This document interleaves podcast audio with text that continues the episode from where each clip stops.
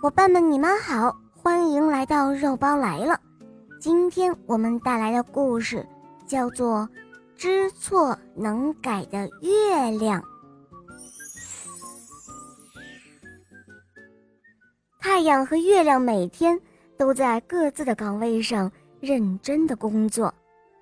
有一天，月亮突然沾沾自喜了起来，骄傲的面对太阳和星星。他认为，天不需要太阳，因为它自己就能够发光；天空也不需要星星，因为它们都太小了，没什么用处。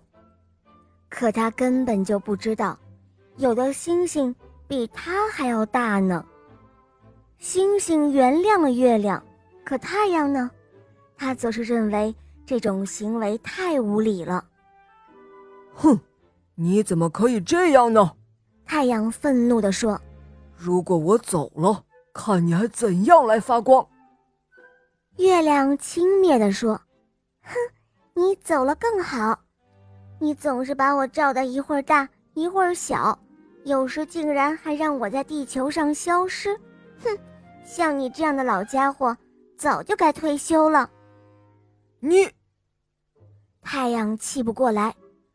便走去另外一个星系了。太阳一走，月亮可高兴了，哈哈！现在太阳终于走了，我在人们眼里一定会……呵呵话还没说完，月亮却听到人们在地球上议论着：“哎，月亮哪儿去了？是啊，月亮怎么不见了？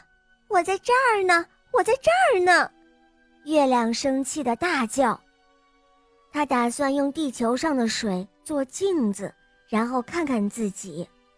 可是，月亮并没有看到自己，他只是看到了一个灰色的圆球。哎，难道没有太阳，我真的就不能够发光了吗？月亮感到很疑惑。这时候，星星说道。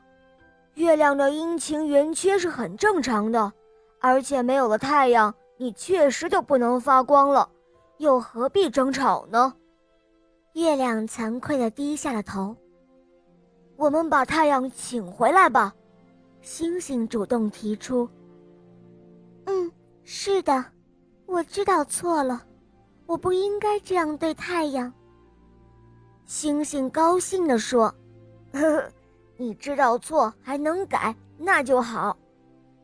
从这以后，太阳和月亮还有星星，都各自坚守着岗位，他们和睦相处，成为了最好的朋友。好啦，伙伴们，今天的故事就讲到这儿了。更多好听的故事，在喜马拉雅搜索“小肉包童话”。我的同学是夜天使。收听小肉包和史上最萌的吸血鬼女孩的故事吧，么么哒。